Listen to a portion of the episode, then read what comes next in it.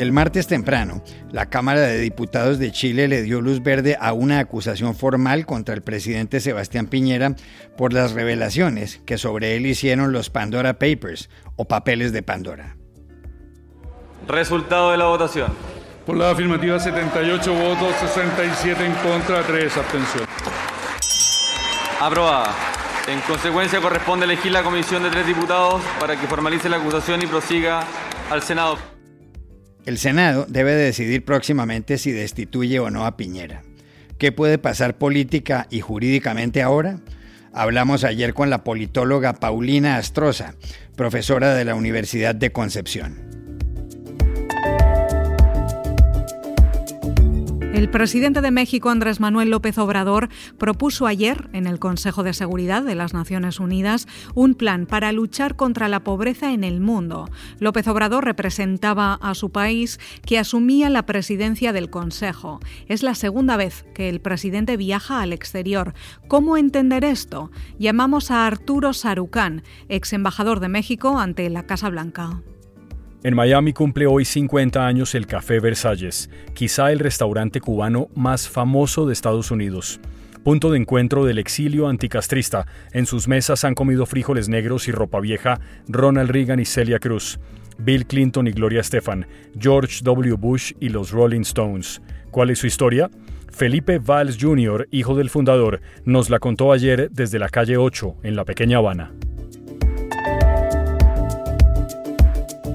Hola, bienvenidos a El Washington Post.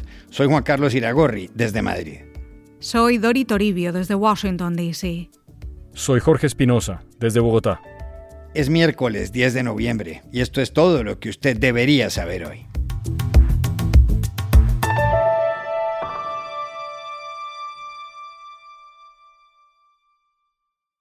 Son tiempos turbulentos para el presidente de Chile, Sebastián Piñera. El martes de madrugada, la Cámara de Diputados aprobó una acusación constitucional en contra del mandatario por la forma como figura en los Pandora Papers o papeles de Pandora se produjo tras una sesión de 22 horas por 78 votos a favor y 67 en contra. Hubo tres abstenciones. Un dato curioso es que para que se lograra esa votación, el diputado socialista Jaime Naranjo pronunció un discurso de 15 horas en el que leyó 1.300 páginas de argumentos. Naranjo buscaba prolongar la sesión para que alcanzaran a llegar dos diputados, y lo logró. Uno era Giorgio Jackson, del Partido Revolución Democrática, que debía terminar de cumplir una cuarentena por haber estado en contacto con el candidato presidencial izquierdista Gabriel Boric. El otro era Jorge Sabac, de la Democracia Cristiana, que viajaba desde la localidad de Chillán. Antes de la votación, Jaime Naranjo recordó que el Congreso ya había intentado desalojar a Piñera del cargo tras la manera como se reprimieron las manifestaciones del estallido social en 2019. Nunca antes en la historia de este país un presidente de la República en el ejercicio de su cargo había sido acusado por dos cosas tan graves como es haber violado los derechos humanos y a su vez haber comprometido el honor de la nación. Pero eso yo espero que esta sala apruebe la acusación constitucional. Si no, el país juzgará a aquellos parlamentarios que se opusieron o votaron en contra. Chile juzgará y el pueblo de Chile juzgará a aquellos que están permitiendo esta impunidad en el país. He dicho, señor presidente.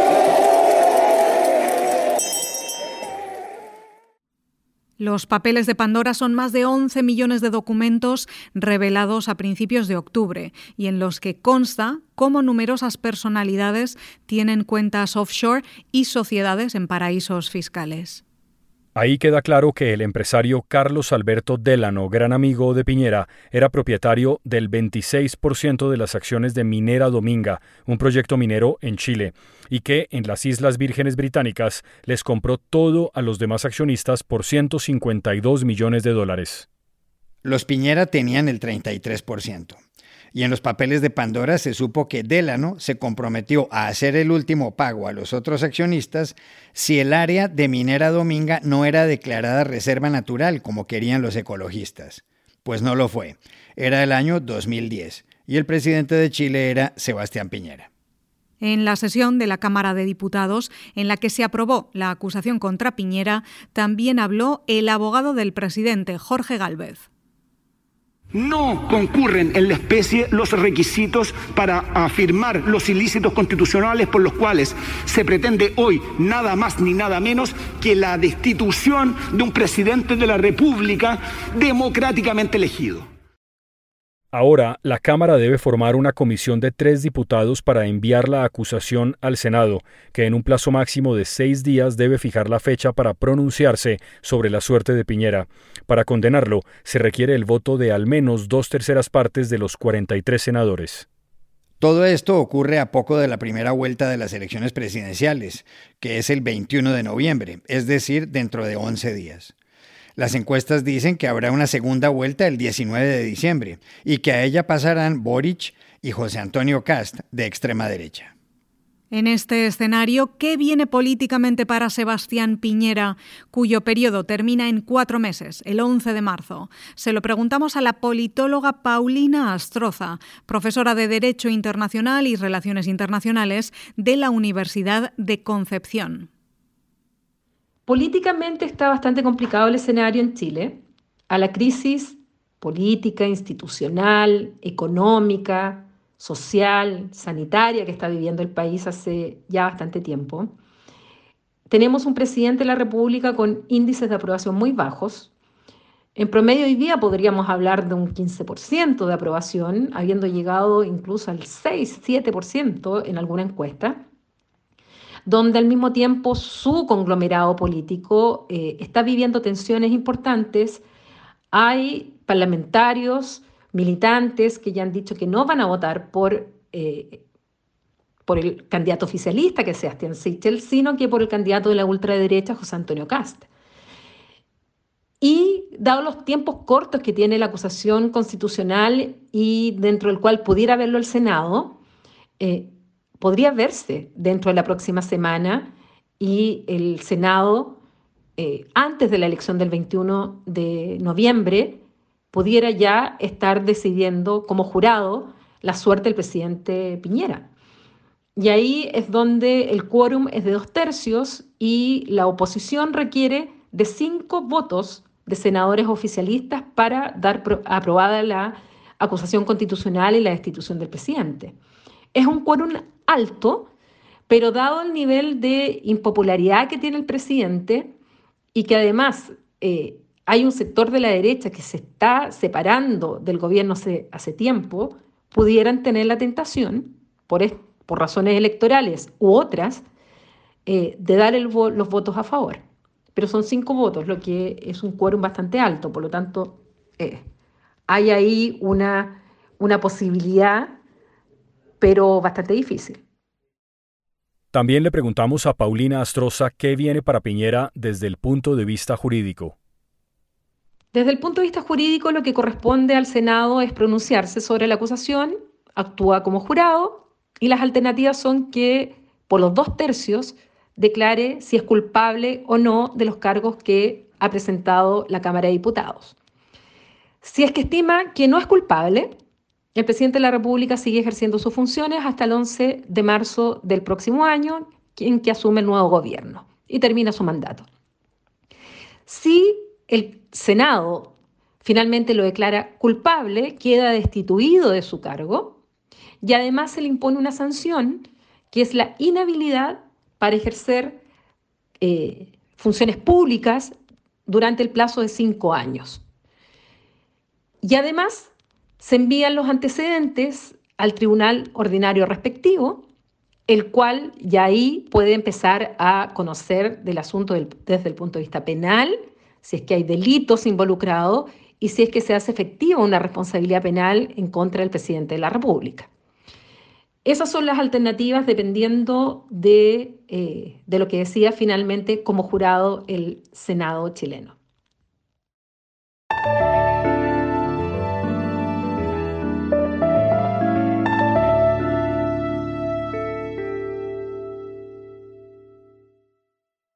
En el Consejo de Seguridad de las Naciones Unidas tuvo lugar ayer una sesión inusual. La presidencia por este mes la asumía México y ese país no estuvo representado por su embajador, sino por el presidente Andrés Manuel López Obrador.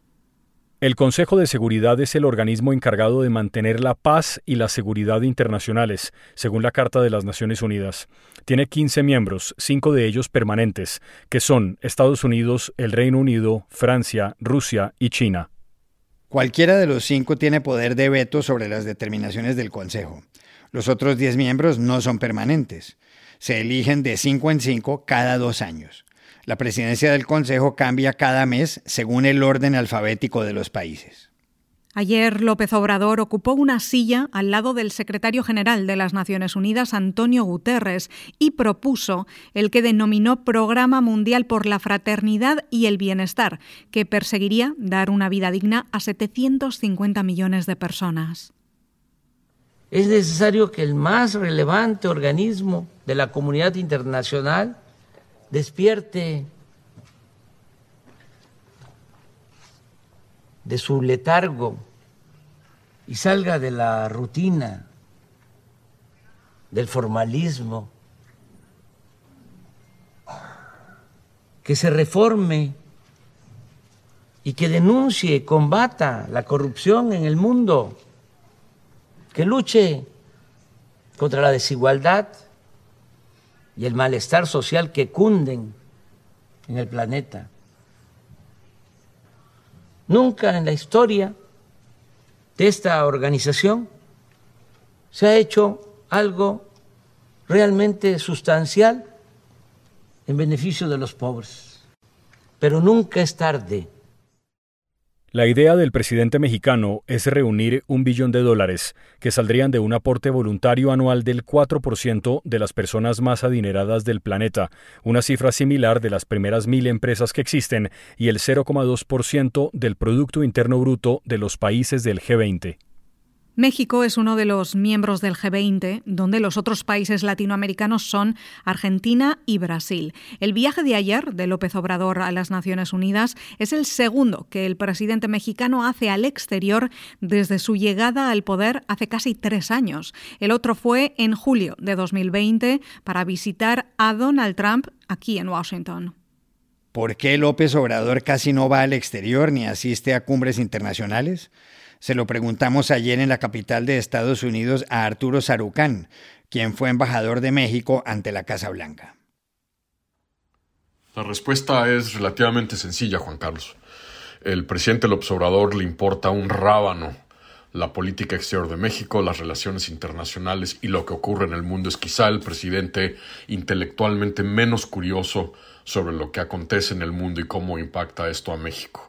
Eso explica el que nunca se haya presentado a una de las cumbres del G20, foro al que pertenece México, el que no haya ido a una de las reuniones internacionales más importantes quizá de la última década, que este, es este COP26 y el que prácticamente no se haya desplazado de México al extranjero.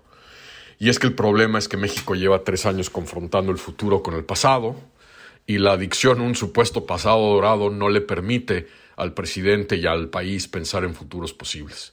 Su sexenio arrancó con la utopía pero navega en la nostalgia. Y nuestro mandatario parece concebir que la razón por la cual existen las relaciones diplomáticas es para dispensar un cumplido más que asegurar un beneficio. La posición default de quienes no tienen una visión o apetito por las relaciones internacionales es precisamente la del obsobrador, que es que la mejor política exterior es la política interna.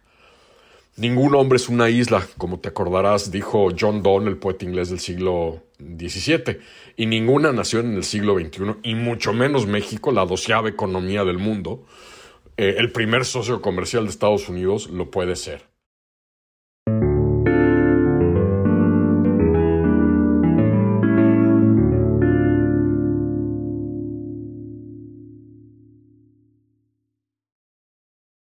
El Café Versalles, un clásico de Miami, cumple hoy 50 años. El famoso restaurante cubano donde han comido decenas de miles de personas está en la calle 8, eje del barrio La Pequeña Habana de esa ciudad del sur de la Florida. Allí venden desde croquetas de yuca hasta vaca frita, pasando por frijoles negros, ropa vieja, arroz blanco o picadillo a la cubana. El sitio fue fundado por Felipe Valls, que llegó a Miami en 1960, con 25 años, huyendo del régimen de Fidel Castro. Esto nos dijo ayer Felipe, su hijo. Eh, más o menos unos nueve a diez años después que llegó de Cuba sin nada, eh, Felipe Senior empezó en cualquier trabajo que podía y él lo que hacía era principalmente lo que eran las cafeteras eh, catalanas o italianas, que él las empezó a importar con, con fondos de su salario una por una y fue montando lo que viene siendo hoy las famosas ventanitas. Él fue el que fundó el concepto de las ventanitas eh, montó la primera en los años, principios de los 60 y fue un éxito la ventanita, montó otras ventanas. Eventualmente compró un restaurante pequeño que lo poró un tiempo hasta que era, eh, ya estaba ganando dinero y tal, lo vendió y con ese dinero compró lo que es la punta, la primer Café Versailles. Eh, abrió el Café Versailles como un, como un lugar nocturno para los artistas, para las farándulas, para que por la noche pudieran ir y tomar café y comer sándwich. Empezó como un lugar pequeño eh, y lo fuimos agrandando, lo mismo la carta que el local a través de los años se ha agrandado tres veces. Hoy en día es un restaurante que sienta 380 personas, hace un averaje de 2.000 eh, comensales al día. Es uno de los lugares que más personas mueve, obviamente muy conocido y, y reconocido como el centro cubano eh, de aquí de Miami, ¿no? En Café Versalles han comido los presidentes estadounidenses Ronald Reagan y George Bush papá, Bill Clinton, George W. Bush y Donald Trump, también Celia Cruz, los Rolling Stones y Gloria Estefan, Beyoncé, El Puma y Jennifer López. Hoy, como cada cumpleaños, los precios del menú son los mismos que hace 50 años. Platos que cuestan ahora 15 dólares se cobrarán a 2,95, como en 1971, y el lugar se repletará de cubanos anticastristas en el exilio, entre otros. ¿Cómo se convirtió Café Versalles en un sitio clave para quienes buscan el voto cubano en el sur de la Florida? Lo explica también Felipe Valls Jr. Bueno, primero las ventanitas que creamos, en, y la primera fue un lugar en la 16 y la 8, y la segunda fue la de Versalles, que es la, hoy en día la más antigua, yo diría, de Miami. Las ventanitas se convirtieron rápidamente en un lugar, sobre todo las nuestras, que eran las primeras, en un lugar para ir y tomar café, y ahí todo el mundo siempre estaba hablando de política y cómo iban a tumbar a Fidel y qué es lo que iba a pasar. Eso ya creó ese auge ahí de, de la política. Después un americano, el senador Bob Graham, que eventualmente fue gobernador y después senador, hizo un día en su campaña que era el día en la vida de un, entonces era de un chofer, de un, uno que trabaja en autobuses, el que mecánico, fue cogiendo posiciones distintas, trabajando y enseñando lo que era. Entonces hizo ese día el día en la vida de un mesero. Se vistió de mesero lo pusimos en el comedor de asistente de mesero y iba por las mesas, le decían qué elegante es usted, que bien habla inglés, eh, eh, a, mesero, y él, pues, le gustó mucho y tal, salió en todas las prensas, no los otros trabajos, salió el trabajo específico del vestido en su chaquetica verde de Versailles, salió por primera, en primera plana y en todos los noticieros locales, y yo creo que además de ayudarlo en eso y que le quedó bien, fue como una seña a los otros de que en Versalles es donde hay que ir a tocar el público cubano y que va a haber prensa que la va a cubrir.